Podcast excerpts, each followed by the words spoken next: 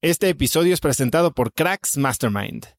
Cracks Mastermind arranca un nuevo ciclo anual y quiero invitarte a aplicar para ser parte de esta comunidad. Pero, ¿qué es Cracks Mastermind exactamente? Bueno, Cracks Mastermind es una comunidad de mexicanos y mexicanas con negocios exitosos. Pero no solo eso, también compartimos una mentalidad de crecimiento y buscamos vivir intensamente para tener resultados extremos que tengan impacto en nuestras empresas y nuestra sociedad. Como siempre lo decimos en Cracks Mastermind, agradecidos, mas nunca conformes. Fundó esta comunidad en 2021 para darle a sus miembros herramientas y experiencias que les permitieran escalar su negocio e incrementar su facturación al mismo tiempo que escalan el nivel de intensidad y de satisfacción en todos los aspectos de sus vidas. En Cracks Mastermind tenemos un lema, vidas intensas y resultados extremos. Sí hay manera de tenerlo todo, sí podemos crear negocios enormes y tener vidas que en verdad disfrutamos vivir. Si tienes una empresa grande y estás escuchando esto, considera esto como una invitación mía y formal para formar parte de este grupo porque estoy seguro de que podemos lograr todo eso juntos en comunidad. Quedan muy pocos lugares para el ciclo anual, así que si quieres ser parte, llena tu aplicación en cracksmastermind.com y espero verte muy pronto. Una vez más, es cracksmastermind.com. Este episodio es presentado por LAPI Laboratorio Médico. Si bien Cracks es el podcast número uno de negocios y tecnología, he notado que los temas relacionados con el bienestar y la calidad de vida son de los que más interés generan con la audiencia. Cada vez somos más conscientes de la importancia de nuestra salud y debemos aprovechar las herramientas que tenemos a nuestro alcance para mejorarla. LAPI Laboratorio Médico brinda a las compañías herramientas de salud laboral como exámenes de ingreso y análisis médicos periódicos para garantizar la salud de su personal vía unidades móviles en sitio o en sus múltiples sucursales en la República Mexicana. Si quieres elevar la salud de tu personal, LAPI te ofrece asesoría sin costo y 30 días de crédito para cubrir tus necesidades a nivel nacional ingresando a cracks.la diagonal LAPI. LAPI se escribe L-A-P-I. Yo cuando tenía 21 años, yo ya no sabía ni para qué estaba en esta vida, Pensaba que yo no tenía nada que ofrecer a esta sociedad, Y pensaba que, hombre, no nací con nada, no nací con ningún talento, no nací con estrella.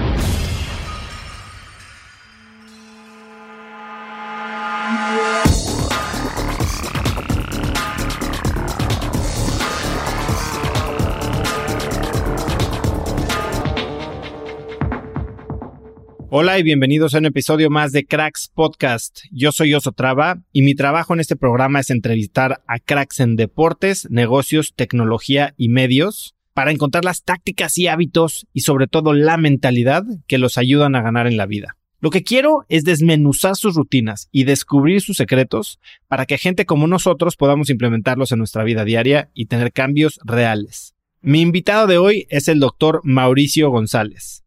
Mauricio es médico internista del Colegio de Medicina de Nueva York y residente de la especialidad de medicina de emergencias en el Metropolitan Hospital, Westchester Medical Center y Harlem Hospital en esa ciudad americana.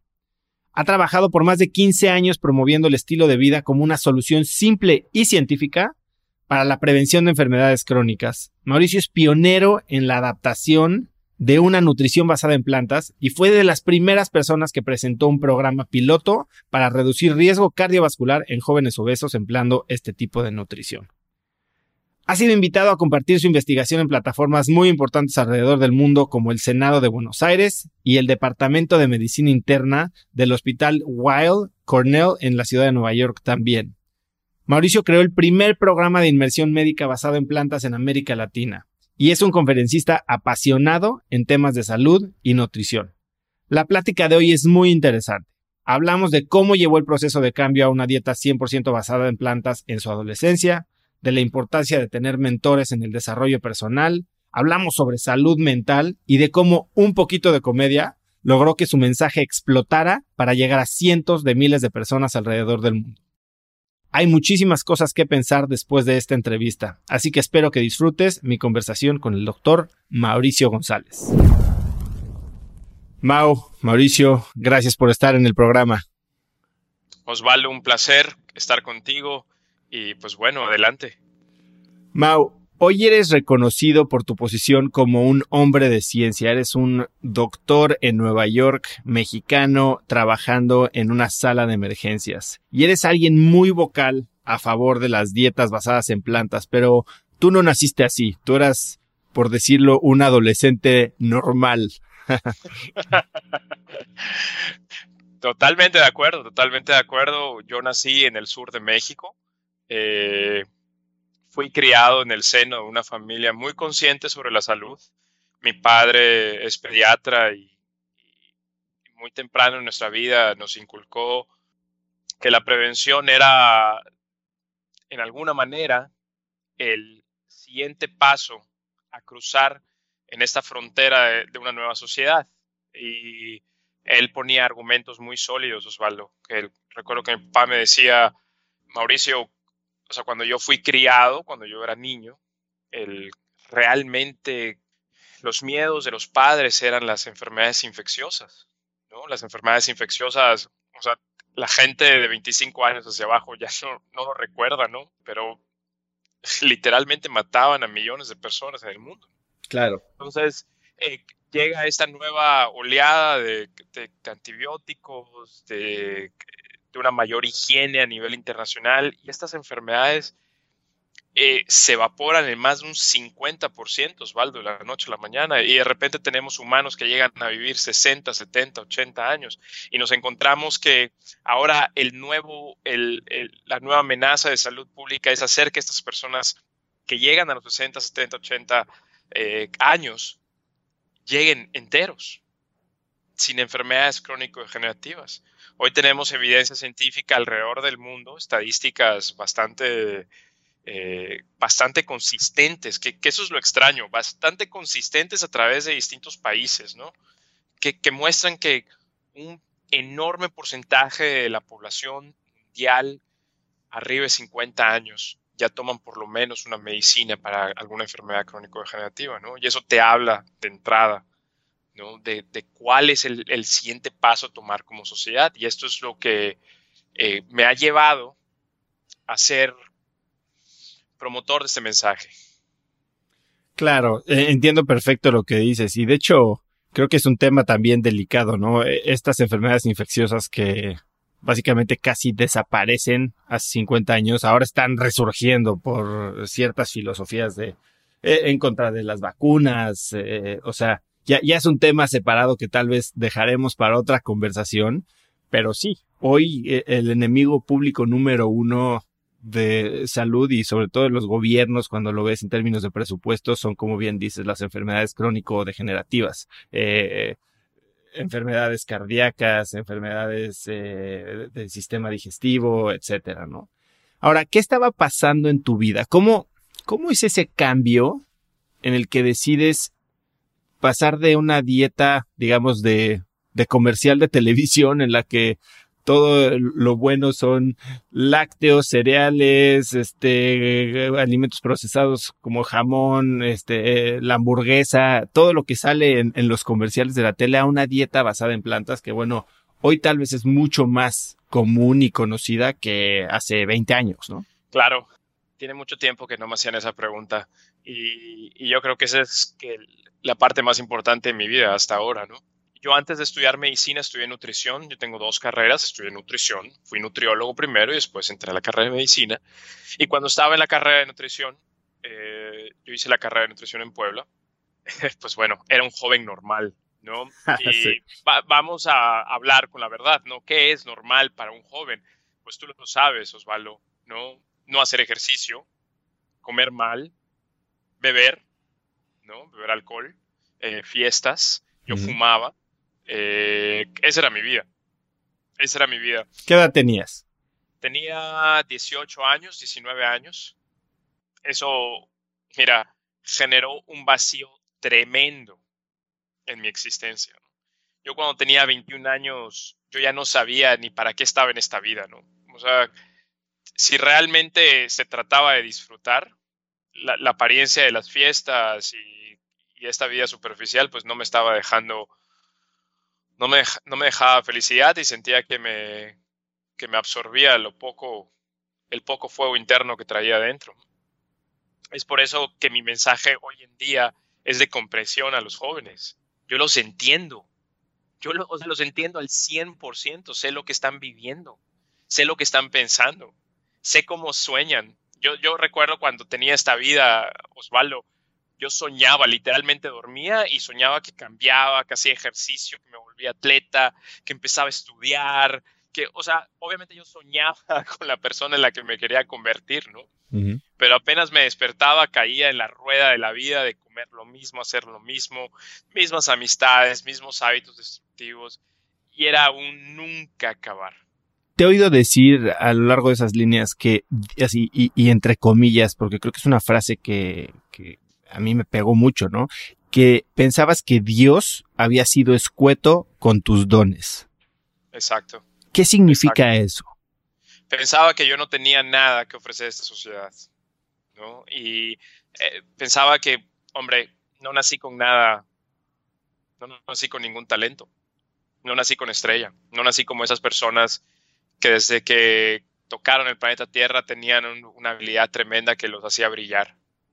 Y, esto es harto común eh, en la edad en la que yo tenía estos pensamientos, 18, 19, 20 años, ¿no? O sea, sentía que para qué estoy, no tengo nada que ofrecer. ¿Qué, o sea, ¿qué hay para mí ahí afuera? Y justo, justo en ese momento, decidí darle, ahora mismo no recuerdo exactamente qué me llevó a dar este paso. Fueron muchos factores, no, no fue un efecto de breca como en las películas, ¿no? Fue un libro aquí, un amigo aquí, eh, un documental acá, o sea, fue un conjunto, y obviamente lo que yo sentía adentro, un conjunto de cosas que me iban a tomar una decisión radical y tuvo que ser radical porque ya tenía un estilo de vida tan establecido, Osvaldo, que si no atacas este problema con fuerza, con, eh, con determinación. determinación, exacto, ese es el adjetivo perfecto. No lo iba a poder lograr. Entonces decidí de la noche a la mañana dejar de beber, dejar de fumar, empezar a leer, ponerme a estudiar libros de nutrición, cosas que me gustaban, y me uní a un equipo de triatlón. Imagínate, yo fuera de forma completamente dedicado a la fiesta, despertarte a las 5 de la mañana, preparar tu desayuno, irte a entrenar, meter, meterte una alberca eh, helada en Puebla. Fue algo que cambió mi existencia, ¿no? Eh, obviamente es algo doloroso porque dejas a los amigos de la fiesta, ¿no? y eso siempre es doloroso, esa separación eh, social. Llegaba un momento en que pasaba solo el 70% de mi tiempo porque pues obviamente yo quería separarme de ese estilo de vida y al separarte de ese estilo de vida pues te separas de las personas que están asociadas a ese estilo de vida. Y eso fue lo que me llevó. Y gracias a Dios me encantó, lo encontré como una pasión, eh, renové mi amor por los libros. Yo de niño me eh, recuerdo que me gustaba leer, pero cuando empiezas con ese estilo de vida destructivo, se te olvidan hasta las cosas que te gustaban, hasta las cosas que te hacían soñar. Y no he parado desde ese entonces. Han sido casi ya 17 años de búsqueda, de, entrega mi mensaje y de seguir todos los días, Osvaldo. Sí, entiendo perfecto esto que estás diciendo de cómo al cambiar tus objetivos o al conectarte más contigo mismo, con la nueva persona en la que te quieres convertir, lo más doloroso puede ser las puertas que sientes que se te cierran, ¿no? Sobre todo la gente que dejas fuera de, de, ese nuevo tú, que a su vez abre la puerta a, liberar tiempo y espacio y energía misma a conocer a gente nueva, a aprender nuevos temas, a vivir nuevas experiencias que van mucho más alineadas con quien eres o quien quieres ser. Por supuesto, pero eso lleva tiempo. Claro. ¿no?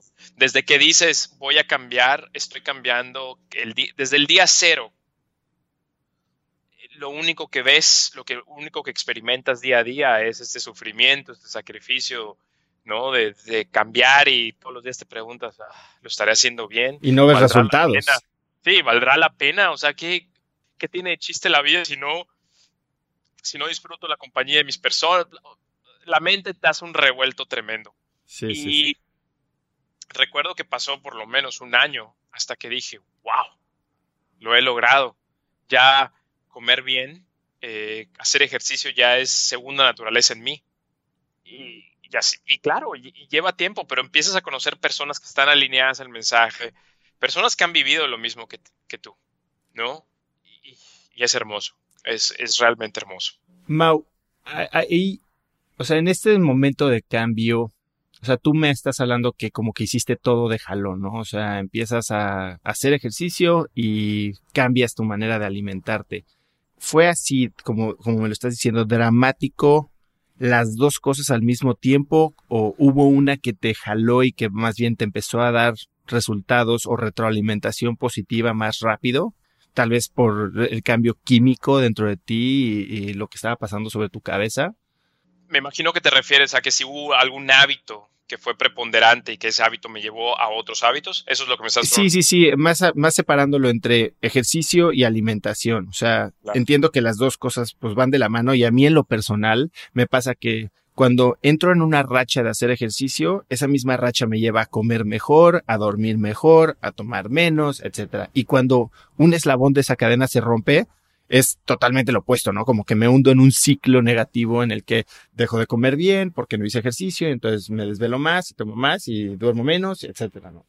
Totalmente de acuerdo. Es así, lo acabas de poner, lo acabas de escribir perfecto y eso tiene una basificación científica, Osvaldo. Se llama la teoría de los pequeños, las pequeñas victorias, small wins. Si tú investigas eh, pues en las, las transformaciones dramáticas de muchas personas, y no personas como tú y como yo, no, personas que te realmente tenían problemas, o sea, problemas severos de que la adicción que tenían a cualquier cosa, llámale, ponle el nombre que tú quieras, les estaban quitando la vida, perdiendo sus seres queridos, perdiendo matrimonios, fortunas, etcétera, te das cuenta que, que en esos testimonios se encuentra el mismo patrón, el patrón de los small wins, ¿no?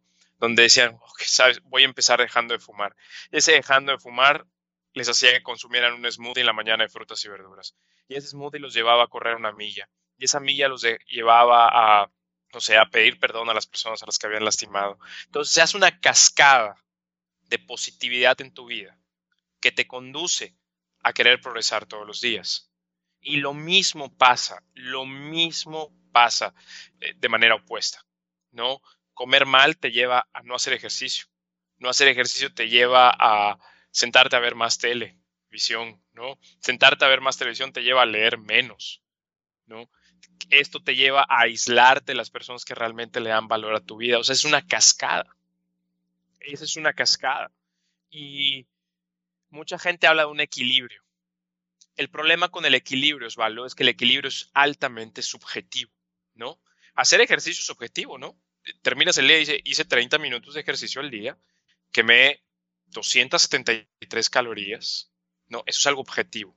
E, el equilibrio en tu vida es un sentimiento más subjetivo que es totalmente individual. Y a veces, en lo personal, para mí, eh, cuando yo decía quiero cambiar radical, mucha gente asocia esa palabra con violencia, ¿no? Con violencia, con eres un exagerado, eres un obsesionado. En, real, en realidad y en, estricta teoría, radical significa raíz.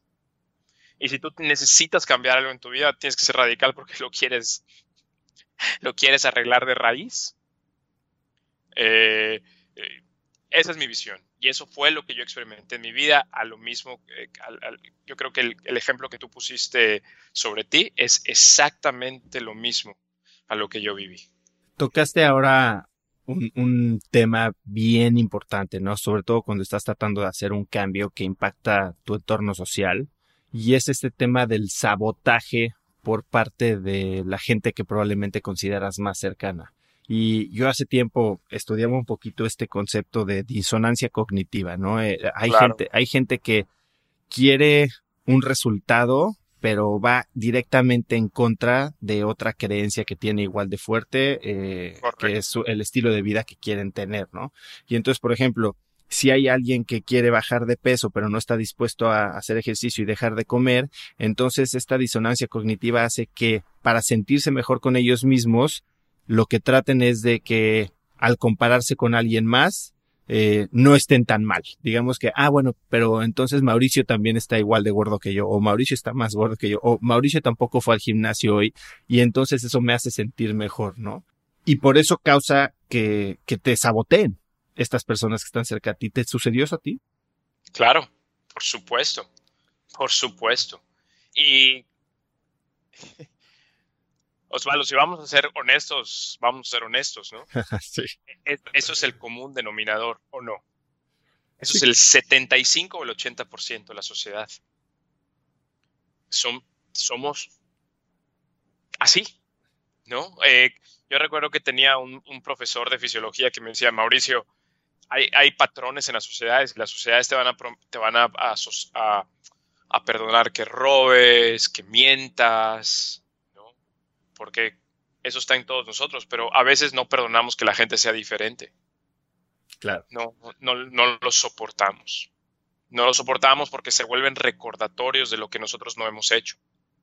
Eso. Eh, y yo vivía en, en, una parte muy hermosa de México, pero muy pequeña, con mentalidades, ya sabes, anacrónicas, con mentalidades muy, muy, muy eh, cimentadas en lo negativo, ¿no? Eh, aquí las mentalidades clásicas de la única forma de hacerlo es teniendo amigos, la única forma de hacerlo es haciendo, eh, robando o haciendo esto, mentalidades que ahora recuerdo y platico con mi esposa y me río, ¿no? Pero cómo pueden impactar en la vida de una mente en desarrollo, por ejemplo, cuando eres un joven, ¿no? Si tú le dices a una persona de 10, 12 años, que no importa lo que haga, va a ser mediocre toda la vida, pues ¿qué va a crecer esta persona pensando, no? Eh, así que sí, totalmente de acuerdo, totalmente de acuerdo. Y, ese es otra, ese es el siguiente paso, Osvaldo. Estoy seguro que tú vas a estar de acuerdo conmigo.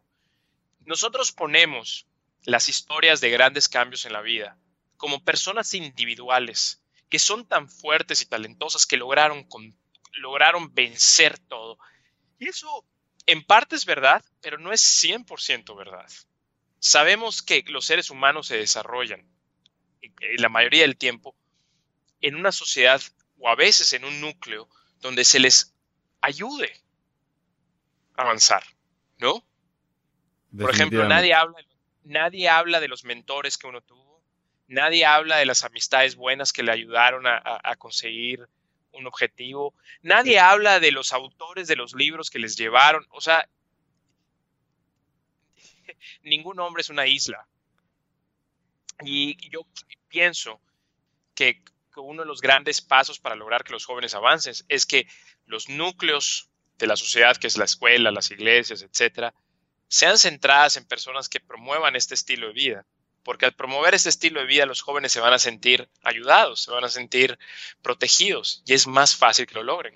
Inspirados, ¿no? O sea, en el momento en que hay alguien, eh, digamos que al alcance de la gente, porque sí, o sea, lo que vemos en la tele son estos casos de éxito, ¿no? Y cuando le pregunto yo a muchos de mis invitados, ¿a quién, cuando piensas en éxito, ¿a quién, quién viene a tu mente? Y pues el clásico es Elon Musk, ¿no? Este, Steve Jobs. O sea, sí, claro que, que, que, es gente sumamente exitosa que ha logrado cosas, o sea, inimaginables en sus momentos.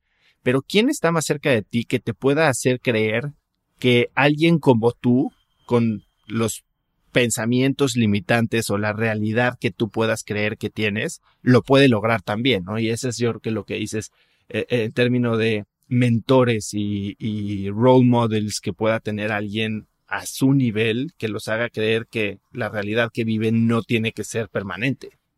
Así es, así es, así es. No, no, no. uno de mis autores favoritos es José Ingenieros. José Ingenieros fue un médico argentino que, bueno, tenía muchas ideas, ¿no?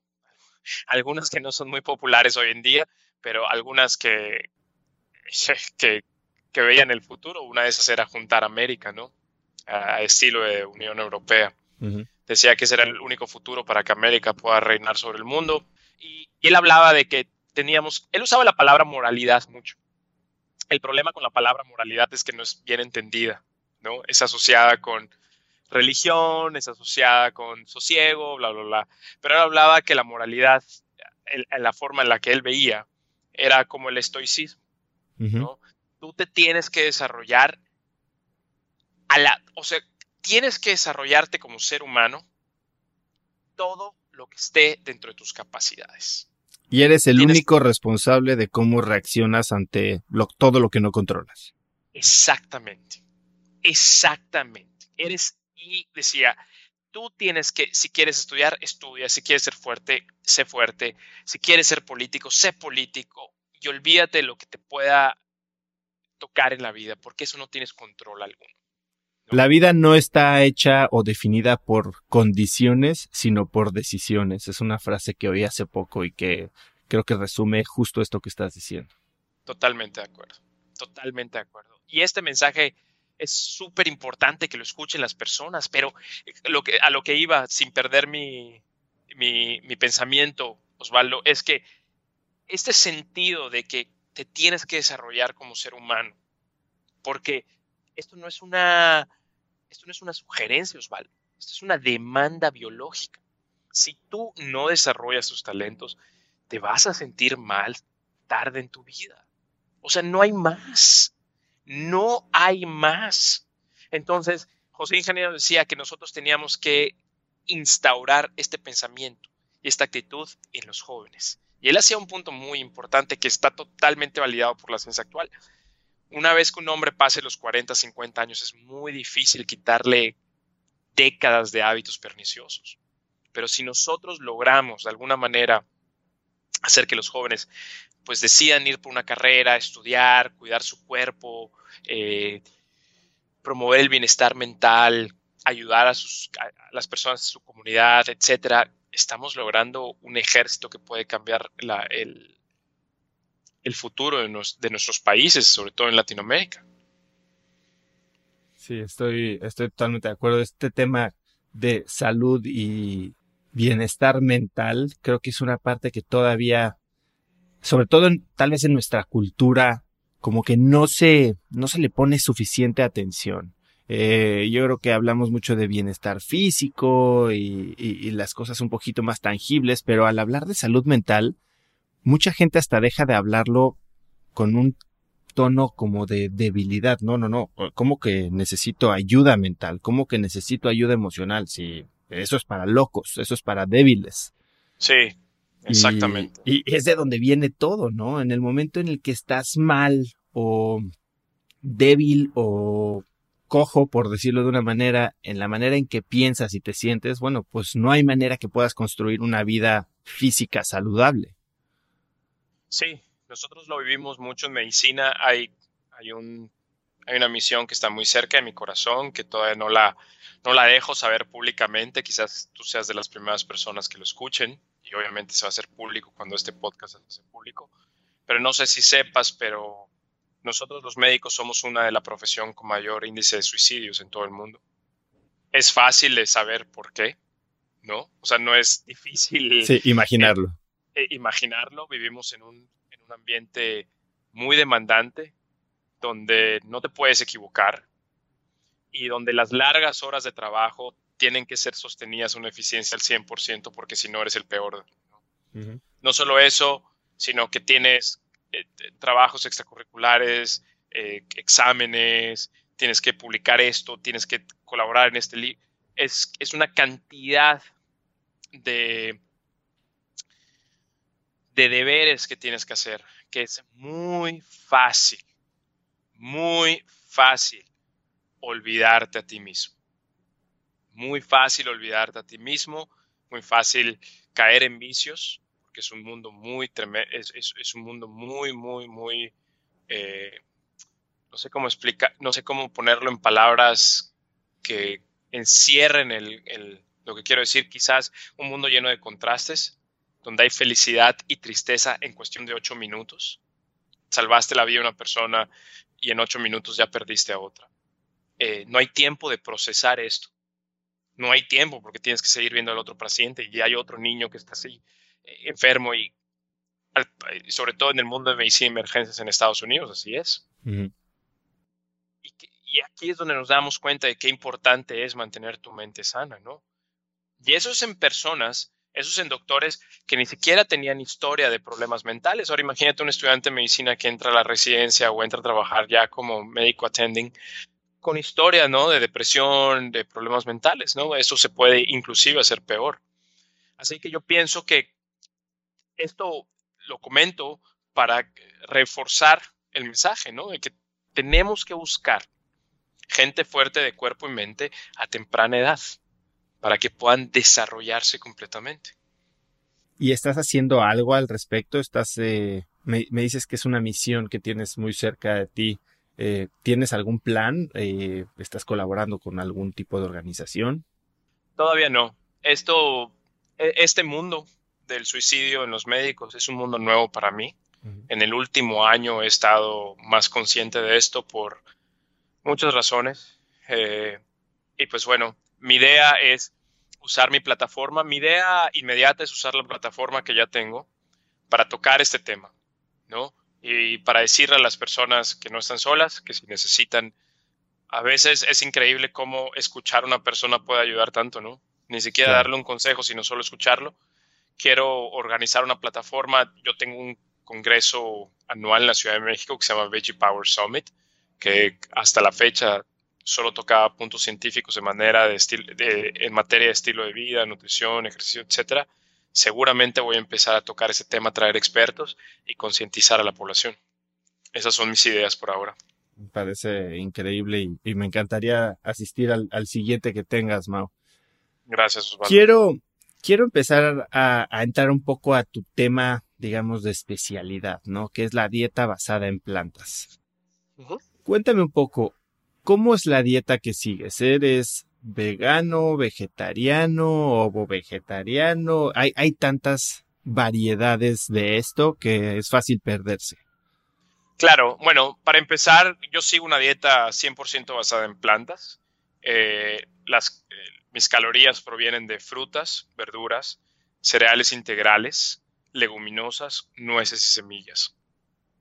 Eh, la denominación vegano eh, es una denominación que nos habla de una posición ética, Osvaldo.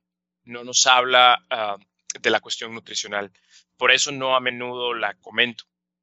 ¿no? Cuando tú dices que soy vegano, es, es una, ser vegano es una persona que no consume animales para su alimentación y no utiliza animales eh, en ningún artículo de su vida diaria, porque está en contra del abuso de animal. ¿no? Entonces es una posición ética, no es, no es una posición nutricional científica. Eh, entonces, por eso a mí me gusta usar el término una dieta basada en plantas, porque nada más va abocado a la cuestión de nutrición y medicina. Regresamos a lo mismo. ¿Por qué he decidido promover este mensaje? Uno es por ciencia, ¿no? Eh, escuchamos muchas cosas afuera, muchas cosas afuera, pero es un consenso internacional de organizaciones a nivel mundial. Eh, el World Cancer Research Fund, American Institute of Cancer Research, la Organización Mundial de la Salud, expertos, eh, comités científicos en América, en Europa, que si bien no te dicen tienes que ser 100% basado en plantas, nos hablan de que podemos reducir dramáticamente las enfermedades crónico-generativas al adoptar una dieta que por lo menos tenga el 80% de las calorías provenientes de plantas. Ahora, vamos a hablar de manera emocional. Nosotros, los seres humanos, hoy en día, perdemos a nuestros papás, perdemos a nuestros abuelos, a nuestros seres queridos, los, los perdemos por enfermedades que son totalmente prevenibles una niña de 25, una, una joven, perdón, de 25 años va a caminar en el altar en su matrimonio sin su papá porque su papá falleció de un infarto agudo del miocardio. Y si lo piensas desde un estilo de vida puramente humano, eso no es justo. Y no es justo cuando sabemos que un tipo de hábito como una nutrición basada en plantas puede reducir, quizá no eliminar al 100%, pero puede reducir dramáticamente la, la probabilidad de que eso suceda. Entonces, este, este mensaje va dirigido a mejorar la sociedad en todas, en todos sus ángulos, en todos sus ángulos. Si nosotros, te voy a dar un, dato científico, ¿va? lo que va a romper tu mente. Todos hablamos de una dieta basada en plantas que puede prevenir enfermedades, es cierto, puede prevenir enfermedades. No sé hasta qué punto los datos científicos que tenemos puedan ser aplicables a todo el mundo. No lo sé. Lo que sí te puedo decir con datos muy certeros es lo siguiente. Hay veces que tú ni siquiera necesitas eliminar una enfermedad. Hay veces que lo único que necesitas es retrasar que aparezca. Por ejemplo, si tú retrasas siete años la aparición de diabetes en un ser humano, reduces el 50% de sus complicaciones. Déjame te lo explico. Si José, en lugar de padecer una diabetes a los 50 años, a los 60 años, la retrasa a través de un estilo de vida saludable hasta los 67, se reduce 50% la probabilidad de que José termine en hemodiálisis, termine con un infarto agudo del miocardio o termine con una amputación. Así que no importa cómo veas este mensaje, todos, absolutamente todos ganan. Y si tú pones esta información y te das cuenta de cuál es el porcentaje de la población, vamos a hablar en México, Latinoamérica, que consume una cantidad aceptable de frutas y verduras, es mínima, Osvaldo.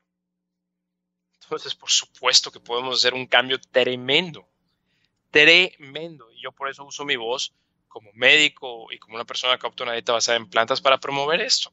Porque esto salva vidas. Salva vidas, pero no te das cuenta. Entonces, a ver, nada más para dejarlo claro. Eh, entiendo perfecto lo que me estás diciendo y, yo también he estado, y, sobre todo en preparación para esta entrevista, pues me puse a ver y a leer cosas que me dejaron en shock, ¿no? O sea, cosas que me hicieron, la verdad, cuestionar mi estilo de vida y son preguntas que ahora te quiero hacer. Pero entonces tú no consumes nada de origen animal. Esto incluye huevos, lácteos, nada de eso. Es 100% basado en plantas. Correcto. Algún, a ver, platícame un poco la diferencia entre no comer, eh, digamos, por decirlo crudamente, cadáveres o, cuerpos de animales y no comer productos de origen animal. Porque el huevo, por ejemplo. Bueno, eh, ¿A qué te refieres en sí? ¿Por qué no comerlos? Sí, exacto. ¿Qué es lo que hace en tu cuerpo o qué, qué, digamos, beneficio ves tú desde nivel científico eh, eliminarlos por completo? Ok, bueno, desde el punto de vista científico es difícil responderte esa pregunta y te lo voy a explicar por qué. Nadie ha demostrado que tengas que ser 100% vegano para vivir una vida larga y feliz. Nadie lo ha demostrado. Tenemos patrones científicos que muestran que si consumes el 80, 85%, 90% de tus calorías provenientes de plantas, puedes reducir muchísimo la probabilidad de enfermedades crónico-generativas, reducir la incidencia de obesidad, pero no necesitas ser 100% eh, basado en plantas para lograrlo. ¿Por qué yo sigo 100%? Porque es una posición que se alinea con mi intelecto y con mis principios. ¿Por qué he de comer animales si puedo obtener mi nutrición de otras fuentes? Que tiene más que ver con lo que me comentabas, un tema más moral y ético sobre tal vez la industria hasta la sustentabilidad del planeta, ¿no? Por supuesto, por supuesto. Y, piénsalo de esta manera. O sea, si, si yo puedo hacer un pequeño impacto en la contaminación ambiental, en reducir enfermedades, mejorar la vida de las personas, ¿por qué no, lo habría, ¿por qué no habría de hacerlo? ¿Por qué no habría de hacerlo? Ahora, si estuviera científicamente documentado que tú absolutamente necesitas comer animales para subsistir, pues bueno, yo sería el primero que lo estaría comiendo. Pero la realidad no es así. ¿no? Y, sí, o sea, de manera sencilla, esa es la razón. Ahora, podemos hablar horas de estudios científicos donde se adoptan dietas 100% basadas en plantas, donde se demuestran tremendos, tremendos cambios, ¿no? Reducciones dramáticas de colesterol sanguíneo, colesterol LDL, que es la fracción eh, asociada a infartos agudos al miocardio, aterosclerosis, etcétera. Justo quiero hablar del LDL porque ahora te voy a contar, te voy a decir exactamente qué es lo que me está pasando a mí actualmente y, creo que me vas a poder ayudar mucho. Eh, entiendo esto que estás diciendo. Ahora, ¿hay algún lado oscuro de la dieta basada en plantas. O sea, mucho se habla y creo que la, gente con poco conocimiento de causa, como podría ser yo, lo más común que, que oyes es que una dieta basada en plantas no te va a dar la nutrición entera que necesitas. Sobre todo eh, se habla de que tienes que suplementar principalmente con vitamina B12 o complejo B, que si las proteínas no están totalmente cubiertas, etcétera. Platícame un poco de eso. Definitivamente la vitamina B12 es una vitamina que la tienes que suplementar si eres vegano o si es una dieta basada en plantas. Es una o sea, es una necesidad absoluta. La vitamina B12 es producida por microorganismos, no la producen los animales, la producen los microorganismos y los animales se las comen porque pues están en contacto con, la tierra y esa es la razón por la cual eh, las tienen en sus organismos. Cabe mencionar, Osvaldo, que los animales que son criados en estas granjas ¿no? A grané, estas granjas enormes. A esos animales los suplementan con vitamina B2. ok. Y, pues bueno, así entre, que Entre muchas otras cosas, ¿no? Entre muchas otras cosas. Entre cientos de otras cosas. Y, y, para mí hace sentido tomar mi suplemento los días, porque además está documentado que al tener buena cantidad de vitamina B2 en tu sangre, reduces también la, eh, la, cantidad de homocisteína en la sangre y mejora tu salud cerebral, mejora tu salud vascular, etc. Así que es un deber. Hay otros eh, suplementos, está la vitamina D, que también, esto no es solamente para veganos, es para absolutamente todos. Es una recomendación que tienes del Instituto de Medicina de Estados Unidos, tienes que consumir de 600 a 800 unidades internacionales de vitamina D. Está también la suplementación de omega 3, eh, DHA, que hay de origen vegano.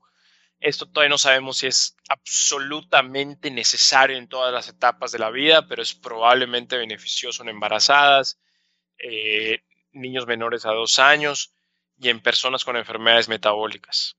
Si es para toda la población, jóvenes, atletas que no fuman, no beben, todavía no lo sabemos. Estas son las recomendaciones a grosso modo de suplementos. Eh, sobre las proteínas es absolutamente mentira.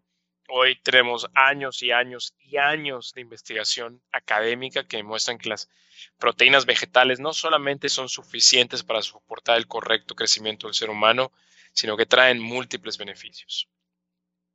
Múltiples beneficios. Sí, eh, y creo que este tema de la proteína es el pretexto más fácil, ¿no? De la gente sobre todo que está viviendo una vida atlética un poquito más intensa, que cree que no va a tener suficiente proteína para ponerse, para, construir músculo, vamos a decirlo así, teniendo una dieta 100% vegetal. Y ahora ha habido muchos, hasta fisicoculturistas, que salen a favor eh, de una dieta vegetal y, mostrando obviamente físicos impresionantes, ¿no? Creo que tú es un ángulo que también usas en, tu mensaje. O sea, tú eres alguien bastante fit, eh, haces mucho ejercicio y bueno, es una de las pruebas que puedes poner de primera mano de que no es necesario consumir proteína animal. Claro, y la gente también está viendo como un shift en la mentalidad del atleta, un cambio de perspectiva, porque los atletas, Osvaldo, no son inmunes a las enfermedades crónico-degenerativas, ¿no? O sea, son seres humanos que, también si no cuidan su alimentación, si no cuidan sus sueños, si beben, si fuman, etcétera, pues pueden caer con todos estos problemas. Y, muchos de estos atletas están siendo conscientes, ¿no? De que tienen que cuidar también su salud cardiovascular, comer de manera distinta para reducir la probabilidad de padecer ciertos tipos de cáncer, sobre todo cuando tienen incidencia en la familia, etcétera. Así que está cambiando, no solo está cambiando la mentalidad del atleta ya no solo quiere crecer unos bíceps impresionantes, sino que quiere mantener una eficiencia cardiovascular buena. Y por eso están consumiendo más plantas, ¿no? Y eso es a nivel mundial, ¿no? Inclusive hay atletas, yo recuerdo, ¿no? O sea, estoy seguro que tú lo recuerdas, ¿no? Atletas de gimnasio que solo comían brócoli, arroz blanco y pollo, ¿no? Eh, hoy ya ves atletas que ya comen lentejas, frijoles, arroz integral, kale, pimientos y sí todavía consumen un poco más de animales, pero ves que su alimentación cada vez es más vegetal, ¿no? Sin ser vegano, plant-based, están comiendo más plantas y esto es una tendencia también.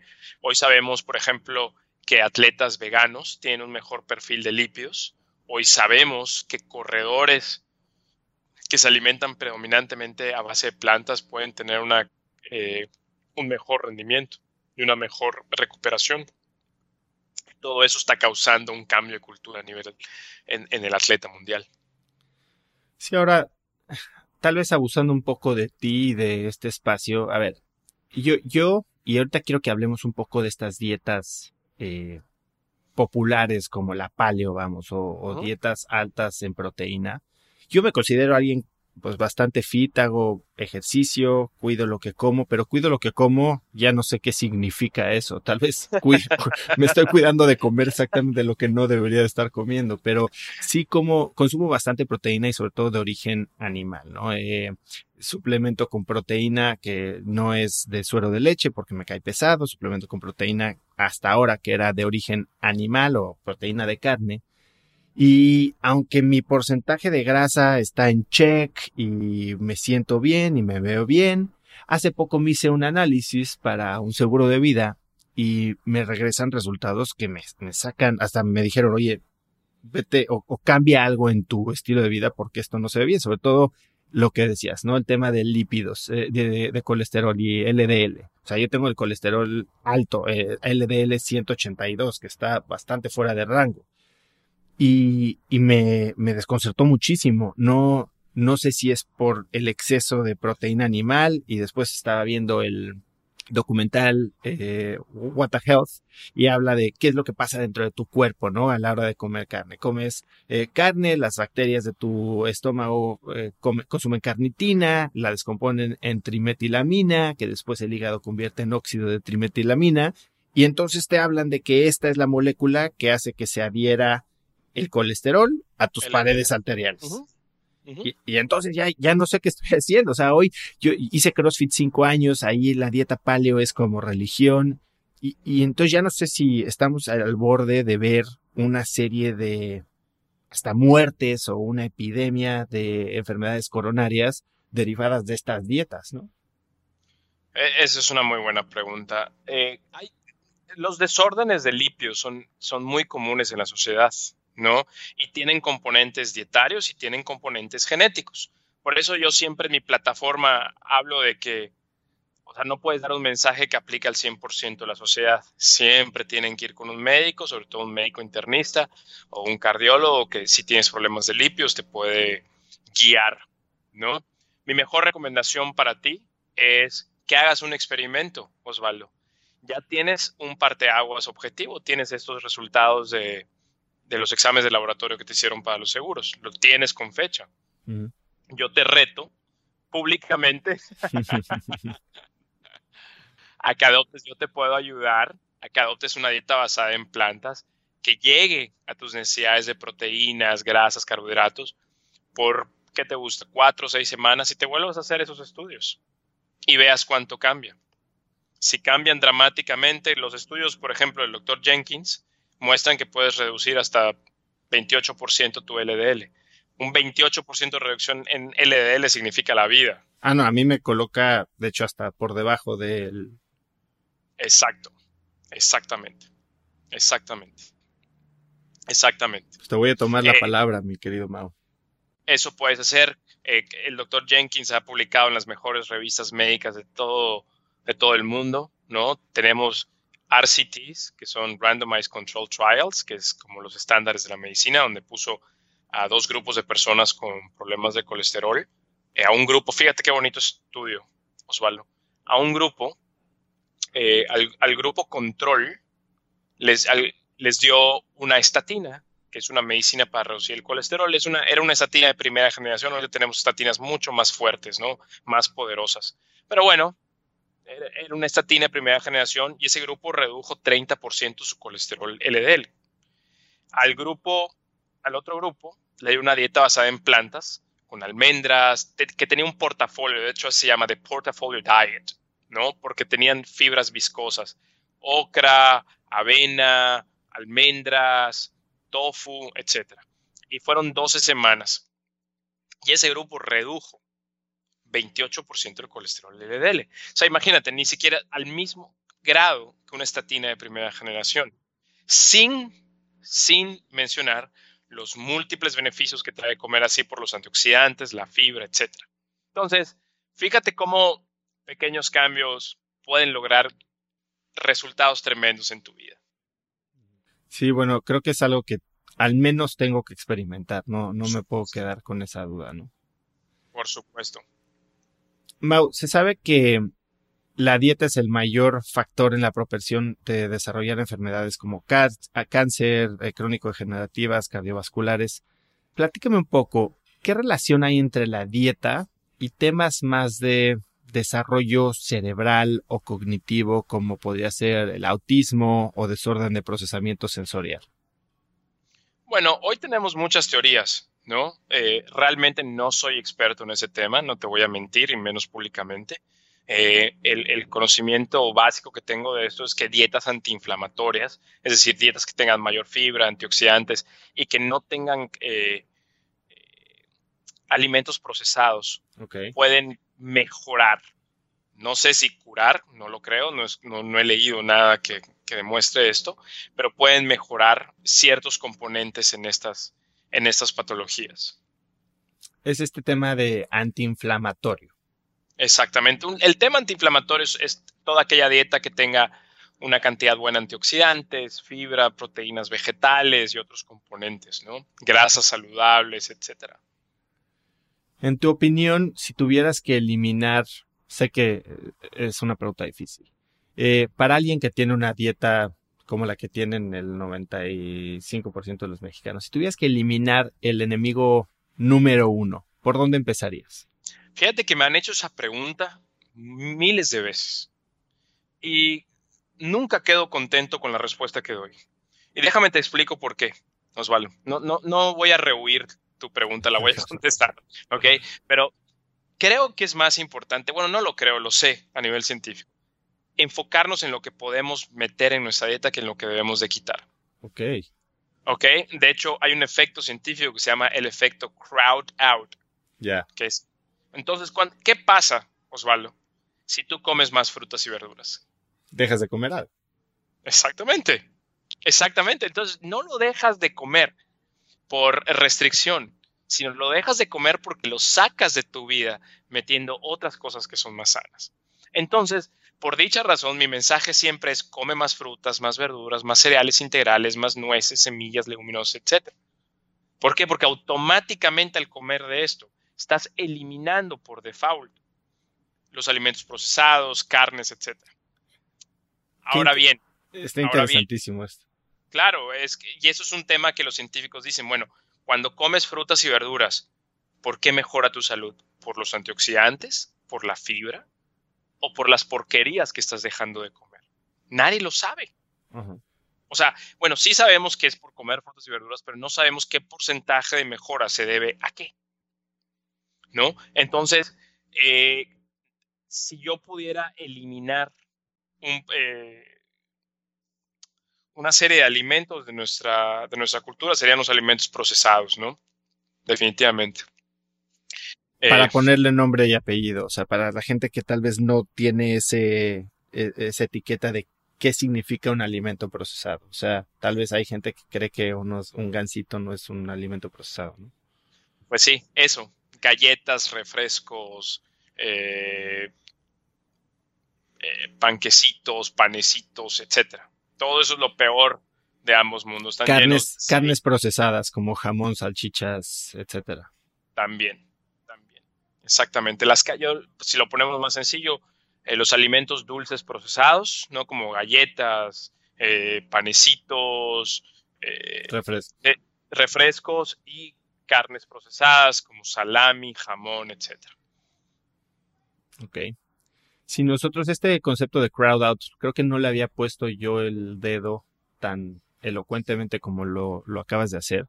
Nosotros en Instafit, pues eh, empezamos hace seis años tratando de justo ayudar a la gente a, a cambiar su estilo de vida, eh, diciéndoles qué eliminar, ¿no? Y era para nosotros muy fácil decirle, quita estos seis grupos de alimentos y tu vida va a cambiar y era, era una realidad, que la gente que lo lograba hacer tenía cambios impresionantes, pero era muy difícil porque en el momento en que empiezas a limitar psicológicamente se vuelve un castigo, ¿no?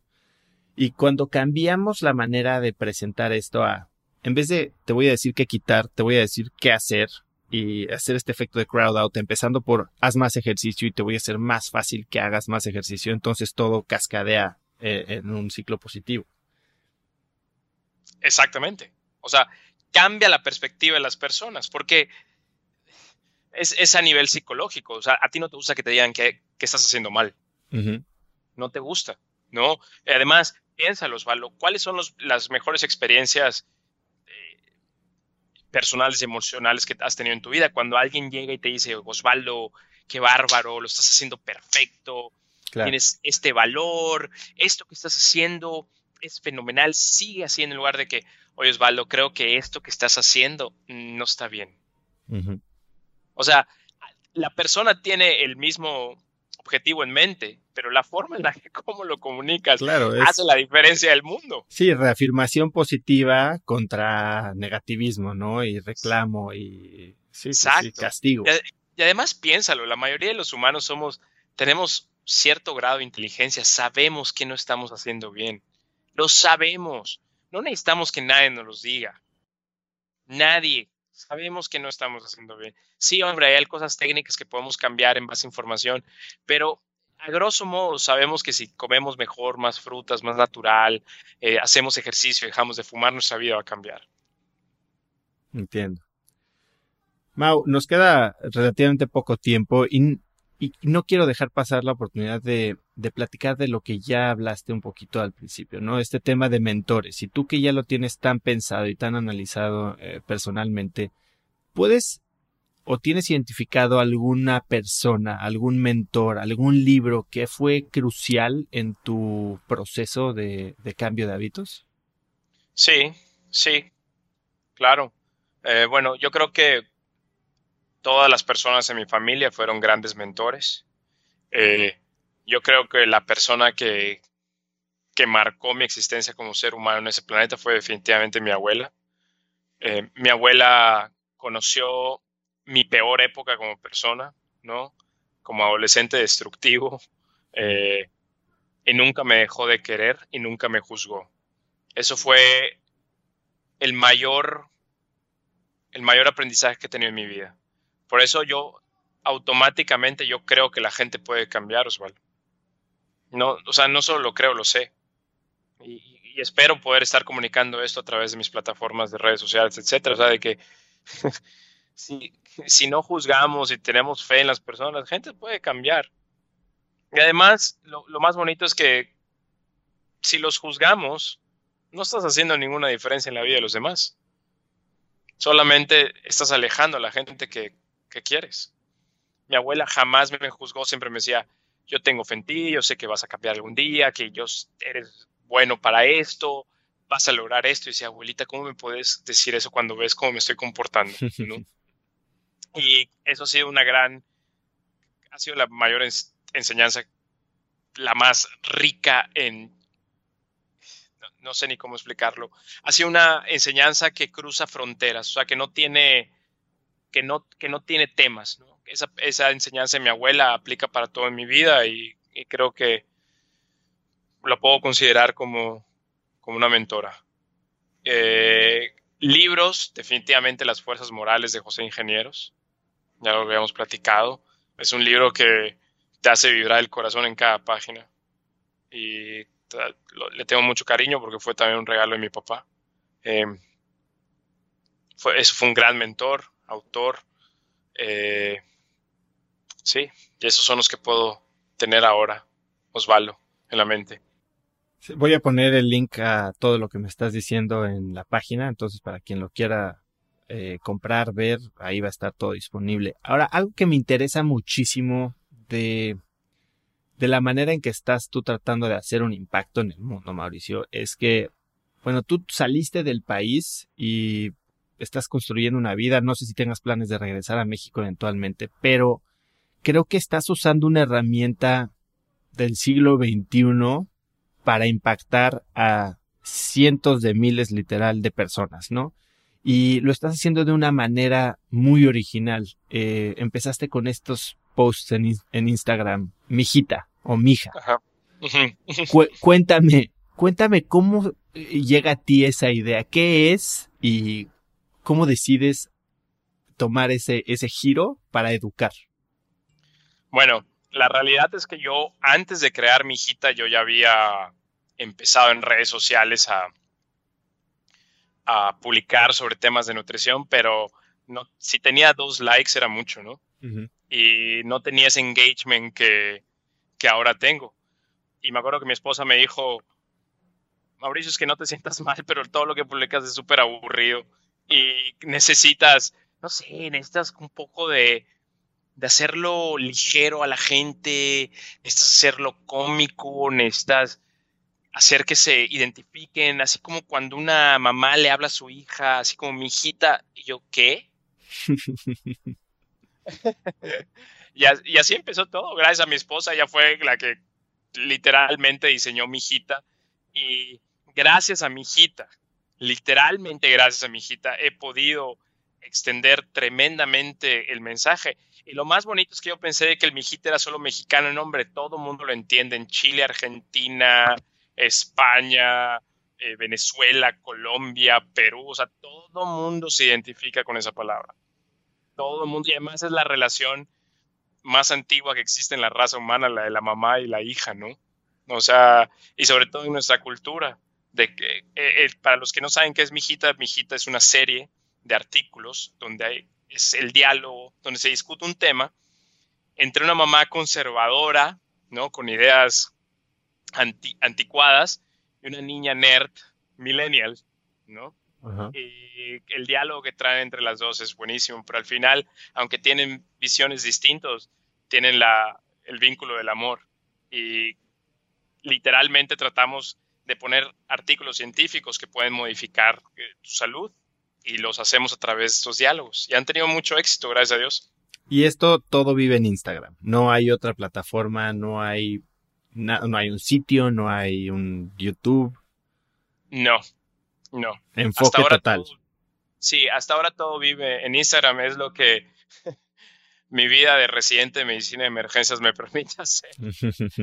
Pero esperanzadoramente en el futuro eh, podamos hacer algo más. Pero por ahora todo vive en Instagram. ¿Y qué resultados has visto? Bueno, obviamente me comentaste que creció y que tu engagement y por tanto el impacto en la gente ha sido eh, radicalmente mayor a lo que hacías desde la silla del doctor, ¿no? Exactamente. ¿Qué, es lo que has visto? ¿Qué es lo que más has aprendido de este proceso? He aprendido que el humor y la buena vibra son vehículos infalibles para meter una idea de esperanza, ¿no? Como que te cambia el chip, te baja las defensas, ¿no? En lugar de recibir este mensaje como, ay, este, eh, este exagerado me quiere hablar de comer mejor, la gente lo recibe en una manera tan amable, ¿no? Yo creo que los mejores mensajes que recibo son los que, doctor, pues yo no soy vegano, no soy vegana, pero usted me está inspirando a comer más frutas y verduras y eso para, para mí ya significa todo, Osvaldo. Déjame te explico cuál es la frustración que yo tengo como médico. Cuando tú eres médico, tú trabajas con personas, pero tú no puedes mandar un mensaje enorme de paciente en paciente. No puedes mandar un mensaje masivo, ¿no? Porque pues ves a un paciente, ves a 10 pacientes al día, o sea, ¿qué más puedes hacer? Saca los números. Pero con las redes sociales, los congresos, los videos, mandas mensajes a cientos de miles de personas. Y eso es realmente por lo que hago esto. Nada más expandir el mensaje que ya estoy dándole a personas de boca en boca, ¿no? pero de manera masiva. ¿Y piensas utilizar esta misma plataforma para ahora empezar a tocar temas como los que hemos hablado hoy, eh, salud mental, salud emocional? Sí, definitivamente. Definitivamente sí. ¿Qué plan tienes o qué es lo que más te emociona, tal vez a nivel personal, profesional, en los próximos 12 o 18 meses? ¿Cuál es el proyecto en el que más estás invertido ahora? El Veggie Power Summit es el proyecto en el que tengo todo mi corazón. El Veggie Power Summit, eh, el pasado octubre de 2018 fue la segunda edición en la Ciudad de México. Eh, el Veggie Power Summit queremos hacer que sea el, el Congreso Latinoamericano de Nutrición eh, sana y saludable basado en evidencia científica en Latinoamérica. La pasada edición tuvimos casi 400 personas, Osvaldo, de todo, de todo el mundo. Latinoamericanos viviendo en Canadá, Reino Unido, Colombia, Venezuela, Chile, Perú, Argentina, Ecuador. Bueno, fue un, em, un evento hermoso. No solo eso, recibimos a más de 70 médicos de toda Latinoamérica que fueron a aprender sobre las bases científicas de una dieta basada en plantas para llevar este mensaje a sus países. Así que quiero eh, invertir toda mi energía en hacer que esto crezca masivamente, poder llegar a miles de personas anualmente con el Veggie Power Summit y poder seguir entrenando a todos estos profesionales de la salud y a estos eh, actores saludables en nuestra sociedad para que lleven este mensaje, para que mi boca se convierta en miles de bocas. ¿Y esto vuelve a suceder ahora en octubre de este año? Octubre de 2019, de, de nuevo, es el Veggie Power Summit. Ya estamos a punto de liberar las fechas. Eh, yo creo que en, las, en, las en el próximo mes ya tendremos absolutamente todos los detalles. Bueno, en cuanto lo tengas, con mucho gusto se los voy a hacer llegar a, a la gente suscrita al newsletter y para que se entere más gente. Mau, Gracias. Si te viera hoy el Mauricio de 20 años, el, este joven que me estabas diciendo descarriado, ¿qué diría? Wow. No sé, quizá diría, lo lograste. O los sueños se hicieron realidad. Lo que soñaba ya es verdad. No lo sé. No lo sé es, es difícil de, saber qué pensaría. Pero yo creo que seguramente serían palabras de esperanza. Y sería maravilloso que eso sucediera. no lo sé, Osvaldo, me la pusiste difícil. Yo creo que sí, los sueños se cumplen. Yo creo que eso me diría. En este camino, Mauricio, ¿tuviste supongo que debes haber tenido algún momento de flaqueza, algún fracaso, eh, que tal vez en ese momento no, no era tan claro que te fuera a ayudar a construir algo positivo después, pero ¿tienes algún fracaso favorito, algo de lo que hayas aprendido y que te haya ayudado a llegar a donde estás hoy? Yo creo que lo más difícil de superar, Osvaldo, no son los fracasos flagrantes, si son los, sino los fracasos consistentes que tienes a través de tu carrera. No, no sé si tú te, te, relaciones con esto. Entiendo. Cuando, cuando yo estaba en Campeche viviendo, pues obviamente es un lugar muy pequeño, con una mentalidad muy enraizada. Yo empezaba a dar conferencias sobre la dieta basada en plantas y pues iban 10 personas, 20 personas, no cobraba porque sabía que si cobraba nadie iba a ir. eh, y, y era todos los días, ¿no? De que decía, ay, lo está haciendo bien, no estoy teniendo nada de éxito. Y después cuando yo tenía mis maestros de medicina que me decían, ay, Mauricio, eres súper inteligente, déjate de estas tonterías y ponte a hacer dinero, eh, haz esta especialidad para que tengas más dinero, para que tengas más fama.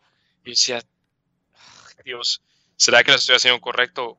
¿Será que no estoy dejando ir mi, mi vida? Uh, por seguir ese mensaje. Cuando eh, cada año, cuando sales de la carrera de medicina en México, tienes que tomar el examen nacional de residencias. El examen nacional de residencias, pues todo el mundo lo sabe, es un examen muy fuerte.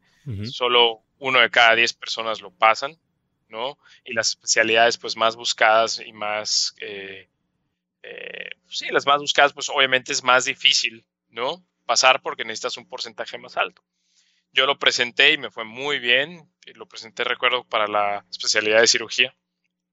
La verdad que ni lo quería hacer, nada más lo presenté porque, por presentarlo, porque sabía que necesitaba un porcentaje mayor. Era como un reto personal. Pero yo, yo tenía muchas ganas de venirme a Estados Unidos, ¿no? Pero venirte a Estados Unidos como médico extranjero es súper difícil. Súper difícil porque eh, pues no conoces a nadie aquí, no hay nadie que te recomiende, etcétera. Es un proceso largo, Osvaldo. No, no quiero aburrir a las personas que nos escuchan, pero tienes que presentar eh, cuatro exámenes, tienes que venir a entrevistas, eh, tienes que tener cartas de recomendación, tienes que tener rotaciones aquí. Y, pues yo literal no entré a la especialidad en México por seguir el sueño de venirme a Estados Unidos, ¿no? Y todos en mi familia, incluyendo los médicos en mi familia, me decían, estás votando tu futuro, estás votando. O sea, estás dejando ir algo que ya tienes por algo que no sabes si lo vas a tener. Y bueno, gracias a Dios quedé en Estados Unidos. Y, pero sí, fueron momentos de flaqueza. Creo que también yo soy muy terco, Osvaldo, y eso ayuda, ¿no? Sabes, sabes, eh, hay una frase que uso mucho, que la diferencia entre el terco y el perseverante es simplemente el resultado. Si tienes éxito, fuiste perseverante, y visionario. Si, si no, eras nada más un terco.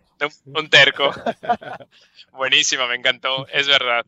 Es verdad. Si, no lo hubiera logrado, mi familia hubiera dicho, qué terco es este. Pero bueno, ahora creo que dicen que soy perseverante. perseverante.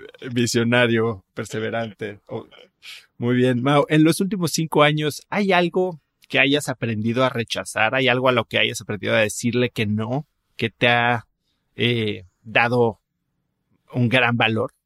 Sí, sí, ¿no? Eh, pues bueno, eh, obviamente conforme vas creciendo tu plataforma, pues obviamente te da cierta fama. No sé si es correcto el adjetivo, yo creo que sí es correcto, ¿no? Te vuelves como famoso. Eh, me tocó ir a programas de televisión muy famosos, hablar con personas muy famosas, desde todo, ¿no? Desde todos ámbitos, desde el, mundo, que sabes, de la televisión hasta el mundo de investigadores científicos. Y eso te abre las puertas a que gente llegue a ti, te pregunte, etcétera, ¿no? Y eso estaba destrozando mi vida porque, pues yo no tengo tiempo, ¿no? Para estar atendiendo todo esto. Y yo ahorita necesito invertir mi tiempo en producir y en hacer mi mensaje conciso para que pueda llegar de manera más eficiente a las personas. Y por lo tanto tuve que aprender a decir que no, Osvaldo. Y no sé si tú te relaciones con esto también, pero es muy difícil decir no. ¿No? no, ahorita no tengo tiempo para hacer esto. No, no tengo tiempo. ¿no? Creo que en Latinoamérica es, es, un mal del que padecemos. Eh, nadie te dice que no y eso, al final del día, lo único que haces es perder el tiempo tuyo, el de los demás, eh, cuando no estás claro en lo que quieres y no quieres hacer, entonces no, no ganas, ¿no? Exactamente. Entonces, pues bueno, fue, un, fue un, un, viaje. Ahora ya me siento más fuerte decir a la gente no. No tengo tiempo para eso, pues te lo agradezco, ¿no? Y poder ponerme a mí al, al principio de la ecuación en lugar del último. Y eso es lo que he aprendido en los últimos cinco años con trancazos, ¿eh? Con trancazos, nada de que qué inteligente fui, no, no, no. O sea, lo aprendes a trancazos, literal. aprendes de que, bueno, ya, o sea, ya. Tengo que decidir qué es lo que voy a hacer con mi vida y lo demás se tiene que quedar fuera porque no soy Zeus, no lo puedo todo. Sí, aún, ahora ya más te agradezco haberte tomado el tiempo. Sé que te estuve correteando. Yo ya no sé si fui necio o terco o, perseverante. Pero bueno, llevo, encima de ti, yo creo que varias semanas ya. Has, logrado grandes cosas. Estaba viendo toda tu carrera con InstaFit y es impresionante. Eres muy joven, has, hecho. Pues soy, más, soy más grande que tú, Mau, así que. estando joven, estando joven eh, y has logrado algo impresionante, me encantó y además también vi que entrevistaste a mi queridísima amiga Leti San Román y todo eso también me ha llevado a, decir que sí y estoy seguro que este mensaje, un mensaje que tienes muy, muy, muy sapiente y un mensaje muy conmesurado va a ayudar a muchas personas, Osvaldo. Así que por supuesto fue un placer y un honor estar contigo.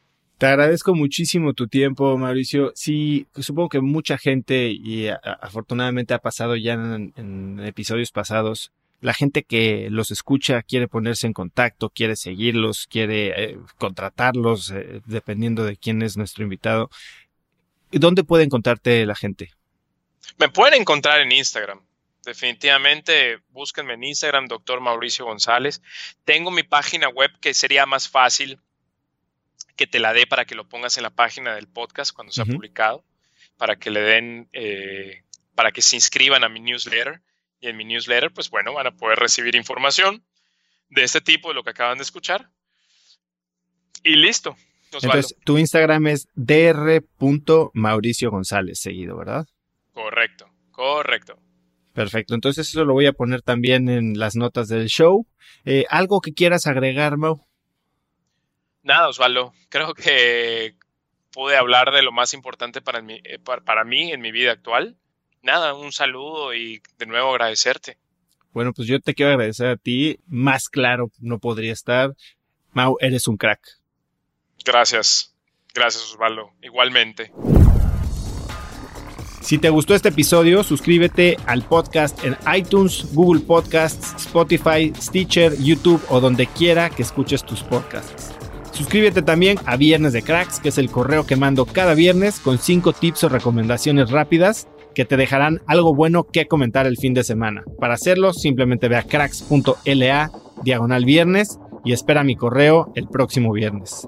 Me encantaría también escuchar de ti. Por favor, si escuchas el podcast, mencióname en tus historias de Instagram como arroba osotrava o usa el hashtag crackspodcast o hashtag viernes de cracks. También puedes arrobar a crackspodcast. Puedes encontrar los links a todo lo que Mauricio y yo hablamos el día de hoy en cracks.la diagonal Mauricio. Ahí va a haber links a libros, suplementos, todo lo que hablamos hoy, documentales, para que con un solo clic puedas llegar exactamente a lo que estábamos hablando. Y eso es todo por hoy. Yo soy Oso Traba y espero que tengas una gran semana. Este episodio es presentado por Cracks Mastermind. Cracks Mastermind arranca un nuevo ciclo anual y quiero invitarte a aplicar para ser parte de esta comunidad. Pero, ¿qué es Cracks Mastermind exactamente? Bueno, Cracks Mastermind es una comunidad de mexicanos y mexicanas con negocios exitosos. Pero no solo eso, también compartimos una mentalidad de crecimiento y buscamos vivir intensamente para tener resultados extremos que tengan impacto en nuestras empresas y nuestra sociedad. Como siempre lo decimos en Cracks Mastermind, agradecidos, mas nunca conformes. Fundó esta comunidad en 2021 para darle a sus miembros herramientas y experiencias que les permitieran escalar su negocio e incrementar su facturación al mismo tiempo que escalan el nivel de intensidad y de satisfacción en todos los aspectos de sus vidas. En Cracks Mastermind tenemos un lema, vidas intensas y resultados extremos sí hay manera de tenerlo todo, sí podemos crear negocios enormes y tener vidas que en verdad disfrutamos vivir. Si tienes una empresa grande y estás escuchando esto, considera esto como una invitación mía y formal para formar parte de este grupo porque estoy seguro de que podemos lograr todo eso juntos en comunidad. Quedan muy pocos lugares para el ciclo anual, así que si quieres ser parte, llena tu aplicación en cracksmastermind.com y espero verte muy pronto. Una vez más, es cracksmastermind.com. Este episodio es presentado por LAPI Laboratorio Médico. Si bien Cracks es el podcast número uno de negocios y tecnología, he notado que los temas relacionados con el bienestar y la calidad de vida son de los que más interés generan con la audiencia. Cada vez somos más conscientes de la importancia de nuestra salud y debemos aprovechar las herramientas que tenemos a nuestro alcance para mejorarla. LAPI Laboratorio Médico brinda a las compañías herramientas de salud laboral como exámenes de ingreso y análisis médicos periódicos para garantizar la salud de su personal vía unidades móviles en sitio o en sus múltiples sucursales en la República Mexicana. Si quieres elevar la salud de tu personal, LAPI te ofrece asesoría sin costo y 30 días de crédito para cubrir tus necesidades a nivel nacional ingresando a cracks.la diagonal LAPI. LAPI se escribe L-A-P